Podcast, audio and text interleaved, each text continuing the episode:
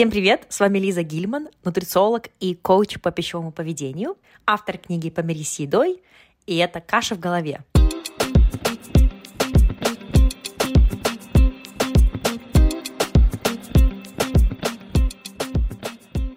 Номер один подкаст о питании, нутрициологии и пищевом поведении. Цель этого подкаста – давать вам научно обоснованную информацию о питании – и здоровом образе жизни. И если вы готовы к индивидуальному сопровождению и коучингу со мной, то мои контакты вы можете найти в описании этого эпизода. В этом эпизоде я буду отвечать на некоторые вопросы своих клиентов. А, я часто в работе со своими клиентами сталкиваюсь с похожими вопросами, а, и это потому, что многих из нас волнуют одни и те же или похожие вопросы в питании, образе жизни, а, отношениям с едой, со своим телом. И вот этот эпизод будет ответ на вопросы. Я буду периодически делать такие эпизоды, потому что они, как правило, более практичные, в них есть практические советы, также дают вам понять то, что э, те трудности, те проблемы в питании, которые есть у вас, или те вопросы, которые есть в питании у вас, также сто процентов есть у многих других людей. А вот, поэтому сегодня будут ответы на вопросы. Э, первый вопрос э, звучит так. Мне трудно не сравнивать себя с другими людьми э, в еде, особенно когда этот человек худее меня мне трудно не перенимать их пищевое поведение. Я понимаю, что это нездоровый паттерн, но почему-то мне трудно не сравнивать себя с другими и не перенимать привычки других людей на себя. Это очень типично на самом деле, и я думаю, что многие из нас могут с этим согласиться, что действительно мы живем в культуре, где скажем, у нас на подкорке сидит то, что если человек худой а, или в нашем понимании у него какое-то там идеальное тело, допустим, то мы копируем, может быть, даже не осознавая его а, пищевое поведение. Или мы думаем то, что если мы будем похоже питаться, копировать его пищевое поведение, то тогда у нас будет такое же тело, такая же фигура. Но это логическая ошибка. И здесь что можно посоветовать? Во-первых, подумайте, а зачем, какую цель вы преследуете тем, что э, копируете поведение другого человека. Если я э, делаю так, как делает другой человек, помогает ли это мне двигаться ближе к моим целям? И этот вопрос, он, видите, он как бы не сразу мы пытаемся это пресечь, а мы любопытствуем, мы э, спрашиваем себя, а какой смысл в этом моем действии? Что мне это дает? Правда ли в том, что если я буду сейчас копировать пищевое поведение этого человека, то я буду выглядеть как он или как она? Скорее всего, нет. Это может быть также из-за того, что вы не совсем доверяете своему процессу, своим, своей вот этой дороге. То есть дорога э, имеется в виду, то есть вот этот путь налаживания питания, пищевого поведения у каждого свой. У каждого человека э, со своей скорость, с которой он будет двигаться по направлению к своим целям. То есть кому-то наладить отношения с едой, э, пищевого поведения может занять несколько месяцев, например, три месяца или пять месяцев. Для кого-то это может занять два года. И так как мы все начинаем с разной точки, отправной точки, поэтому у каждого из нас свой путь. И тут смотрите, какая, какая штука. Если вам важно достигать вашей цели в питании, какая бы эта цель ни была, наладить пищевое поведение, э, устранить переедание, снизить вес и так далее, неважно, какая это цель, если эта цель для вас важна, то какая разница, сколько это займет времени. И часто, когда мы видим то, что другой человек, например, питается на релаксе, вроде бы все ест и, и ни в чем себе как бы не ограничивает, и даже, может быть, визуально нам кажется, что он есть много, но при этом у него тело не такое, как у нас, и, у него, например, более идеальное тело, очень легко упасть в, эту, в эту вот сравнительную э, ситуацию, когда мы сравниваем себя с этим человеком, да, а, и это может быть потому, что вы не до конца верите в то, что вы делаете, является а, верным для вас, верной для вас стратегией. И тут тоже такая, такая штука, что если вас легко, скажем, сбить с пути, то тут нужно себя спросить, почему я легко поддаюсь на вот эти вот а, позывы сравнения. Это просто привычка или, возможно, есть какие-то, какая-то неуверенность в том, что я делаю. Если есть неуверенность, то почему есть неуверенность? Давайте про это поговорим. Классно то, что вы это замечаете. То есть это уже первый такой шаг, да, то есть когда больше вот этой осознанности, и вы замечаете, что происходит, что происходит с вами в моменте, то, что вы сравниваете себя, это очень хорошо, потому что это уже э, есть вот этот элемент осознанности. И мы знаем, что для того, чтобы менять любое поведение, сначала нужно иметь осознанность, нужно понимать, что происходит. И в моменте уметь увидеть то, что так, я сейчас сравнила, да, такое сделать mental note, а, такую пометку себе в голове. Окей, я заметил, это хорошо. Да? Дальше, когда я заметил, я могу а, выбрать, как дальше думать, как дальше себя вести. И если вы это замечаете, пометьте то, что это выбор сравнивать. Можно анализировать другого человека, там, например, его пищевое поведение, без вот этого элемента сравнения себя. То есть как бы разделять этого другого человека и меня. Да, вы можете видеть то, что он как-то по-другому питается, но не обязательно проецировать эти, э, этот паттерн, эта привычка поведения другого человека на себя.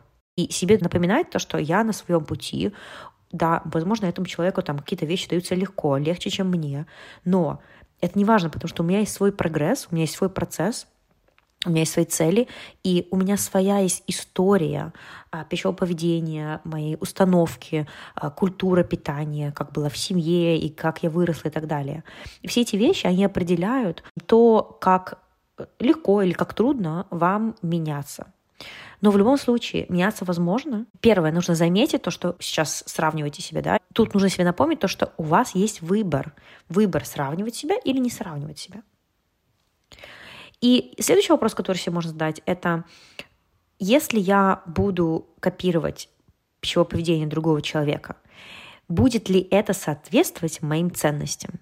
Например, если человек, э, вы видите то, что он ограничивает сильно сладости, условно, да, или он, допустим, вообще запрещает себе есть любые сладости, вообще никакого сахара в рационе, да, окей. При этом, например, ваша ценность — это фан, это наслаждаться едой, разнообразное питание, это ходить, возможно, в рестораны, пробовать разные десерты в кафе, то каким образом вот это паттерн поведения соответствует вашим ценностям?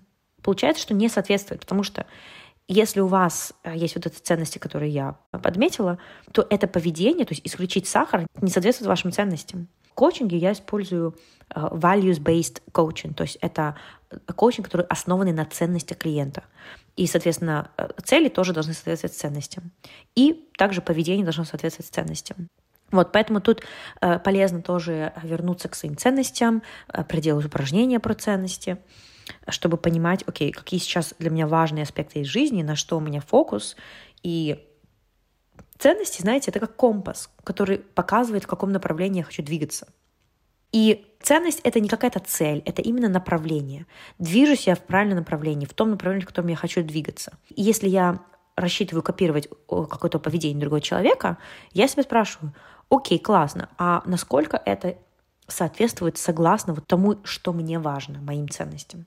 Ну, вообще, очень интересный вопрос, э, и я думаю, что многим из нас, у, всех из нас бывают такие моменты, у кого-то чаще, у кого-то реже, когда мы а, так вот автоматически сравниваем не только свое тело, а именно свое пищевое поведение, да, свое, свои отношения с едой. Второй вопрос. Почему мы связываем свою ценность, то есть ценность себя, с весом и внешним видом? Как изменить этот образ мышления? Это прекрасный вопрос. А, Еще один. Эм... Здесь что хочу сказать? То, что, во-первых, это не ваша вина в том, что нас и вас научили связывать ценность себя как человека в этом мире э, с, со, своим, со своей внешностью и со своим весом и формой и размером одежды. Тут э, я сразу в первую очередь обвиняю медиа и social медиа, соцсети. И еще более обширно, если говорить, то это диетная культура, в которой мы с вами все живем и выросли. А, диетная культура – это культура, которая приравнивает худобу к успешности, к любви, то есть худого человека любят, уважают, а, у него больше возможностей и, и больше привилегий в жизни и так далее. И это все нарративы диетной культуры. И это абсолютно реально.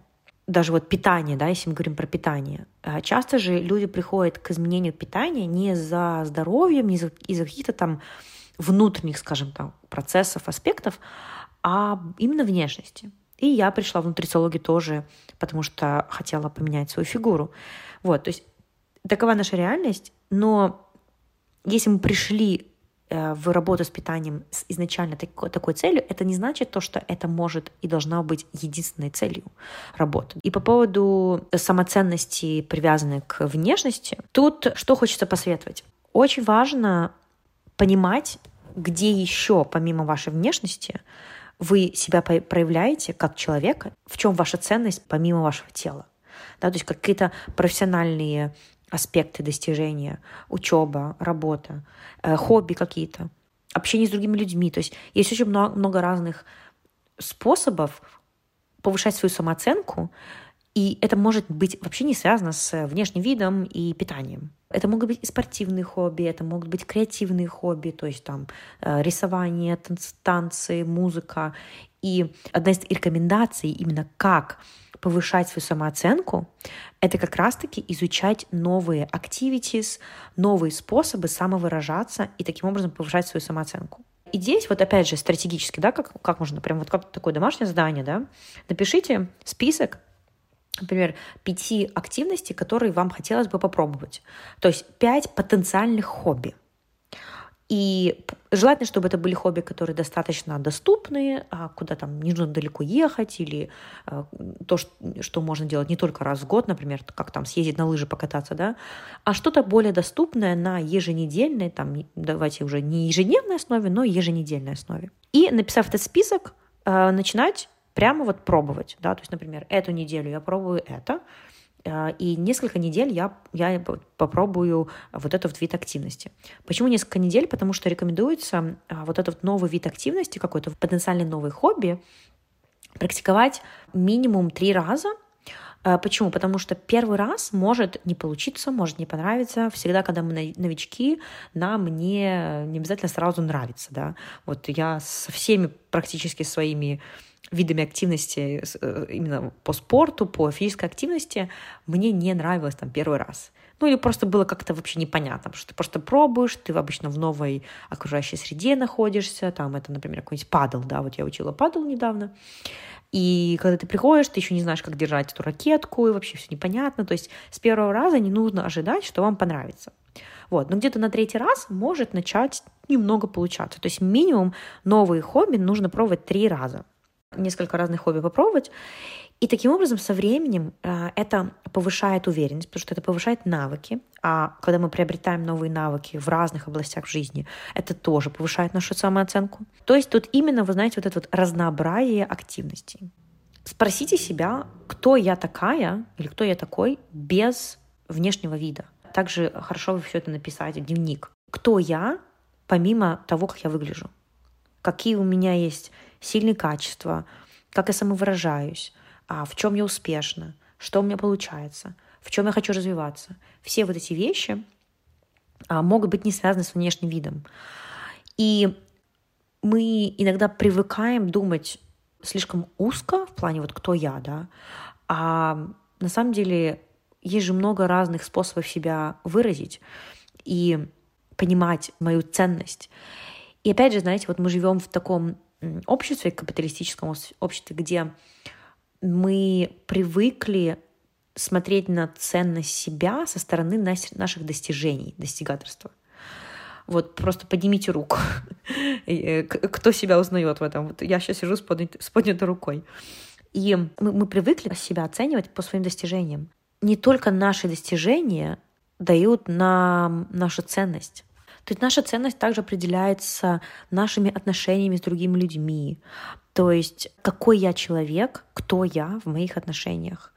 Причем не обязательно в романтических отношениях, а в отношениях с коллегами, с друзьями, с родственниками и так далее. Ценность также в вашем жизненном опыте, в уроках, которые вы извлекаете из жизни в том, что для вас важно, в том, что вы видите ценность, в каких вещах вы видите ценность жизни. Все эти вещи, они определяют понимание ценности себя и свою самооценку, да. Поэтому нужно здесь, вот, мне кажется, смотреть более широко. даже ценность самого тела, оно не в том, как оно только выглядит, а именно то, что тело может делать. То есть тело как инструмент, а не как э, что-то просто красивое, на что другие люди должны любоваться или на что вы должны в зеркале любоваться. То есть тело — это в первую очередь инструмент жить жизнь. То есть путешествовать, ходить гулять, общаться с другими людьми. Наше тело — это наш дом.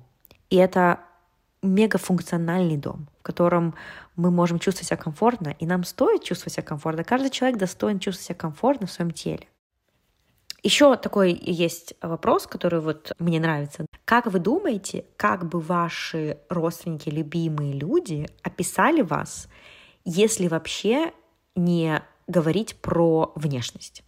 Какими, может быть, словами и качествами описали бы вас ваши родственники или один родственник, который вот вы знаете, что эм, он вас любит, вы его любите и так далее.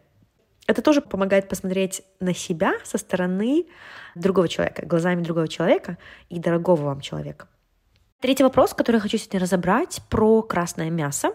С одной моей клиенткой недавно мы говорили про красное мясо, насколько его регулярно можно есть, в каком количестве. Был вопрос что-то типа, если нужно снижать количество потребления красного мяса, то как добирать белок?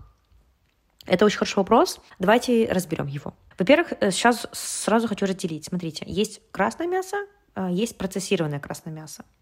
Процессированное красное мясо или переработанное красное мясо – это что туда относится? Всякие колбасы, солями, сосиски, э, копчености и так далее. Его, ребята, рекомендуется снижать до минимума. Я знаю, что это не очень радостные новости для тех, кто обожает все эти переработанные продукты мясные, но сейчас есть э, обновленные данные о том, что переработанное красное мясо повышает риск развития э, колоректального рака, то есть рака кишки, толстой кишки. И поэтому есть смысл в том, чтобы э, работать над тем, чтобы снижать регулярность и количество потребления переработанного мяса. Дальше по красному мясу. По красному мясу более, скажем, гибкие рекомендации, и нет такого то, что старайтесь снижать до минимума, да, но э, есть такая рекомендация, что нужно стараться, чтобы употребление красного мяса не превышало где-то 500 грамм, то есть полкилограмма в неделю в приготовленном виде. Это где-то 750 грамм в сыром виде. А, и это потому, что а, есть, опять же, связь с риском рака кишечника. Вот. И также красное мясо, так как оно э, содержит насыщенные жиры, оно также может повышать риск сердечно-сосудистых заболеваний, то есть э, повышать холестерин. Вот, опять же, это не значит то, что нужно его исключать, да, вот это очень важно, но и, и понимать про то, вот, что такое умеренное употребление красного мяса. Это вот по нынешним данным, это где-то полкилограмма мяса в неделю на человека. Значит, красное мясо содержит э, гемовое железо, которое способствует образованию потенциально канцерогенных соединений. И более того, при приготовлении красного мяса при высоких температурах образуются некоторые соединения, которые называются гетероциклические амины и полициклические ароматические углеводороды. Тут можно язык свернуть. И, значит, эти соединения могут вызвать, вызывать рак кишечника у людей с генетической предрасположенностью. И также в переработанное красное мясо в качестве консервантов добавля, добавляют нитриты, нитраты, и они считаются тоже потенциально канцерогенными. И из-за этих причин э, есть рекомендация снижать потребление. Вот, но возвращаясь к вопросу, хорошо, где надо получать белок? Смотрите, во-первых, э, э, красное мясо – это далеко не единственный источник качественного белка. Когда мы говорим про качественный белок, имеется в виду то, что в продукте содержатся все 9 неизменимых аминокислот, так называемые essential amino acids. Это те аминокислоты, которые нам нужно получать из еды. В растительных продуктах также есть эти аминокислоты. Просто они немного в других пропорциях, и там комбинировать немножко нужно по-другому. Вот. Но, по сути, э, опять же, возвращаясь к красному мясу, Смотрите, у нас же еще есть, помимо красного мяса, белое мясо, то есть это вся птица. То есть птица здесь не считается. А птицу можно есть значительно чаще, чем красное или переработанное мясо. Яйца, фасоль бобовые, тофу, то есть вот эти соевые, соевые продукты, очень хороший, э, хороший качественный белок. Э, молочные продукты. Орехи, семена то, тоже содержат белок, но не в таких количествах больших, да, это больше источники клетчатки, полезных жиров – Но абсолютно реалистично, абсолютно вообще без проблем получать достаточно белка, если не есть красное мясо. Вот. Более того, даже если вы на вегетарианстве или на веганстве, то все равно возможно абсолютно получать достаточно белка. Это не так легко, Возможно, нужно немножко более аккуратно следить за питанием, планировать побольше. Также помните то, что всегда есть возможность добавить белок, то есть сывороточный белок, сывороточный протеин, прекрасный, качественный белок, очень удобно, если, например, в течение дня вы понимаете, то, что, ой, что-то там, допустим, сегодня я, скорее всего, не доберу по белку, то вот сывороточный белок и продукты вместе с ним, которые содержат, например, там, протеиновые батончики, йогурты бывают даже э, делают, обогащают еще большим э, белком. Тоже нормально, тоже рабочие инструменты, и э, можно ими также оптимизировать и добирать белок. Потому что действительно белок девчонки особенно часто не добирают. И часто, когда я начинаю работать с новой клиенткой, новым клиентом, то мы обязательно на это обращаем внимание. Это все на сегодня. Я вернусь с новыми вопросами клиентов в одном из следующих эпизодов. Я надеюсь, что вам было полезно и интересно. Если это так, то делитесь подкастом или конкретно этим эпизодом со своими друзьями, коллегами, подругами, родителями. Э, в общем, любым человеком, который этот подкаст может заценить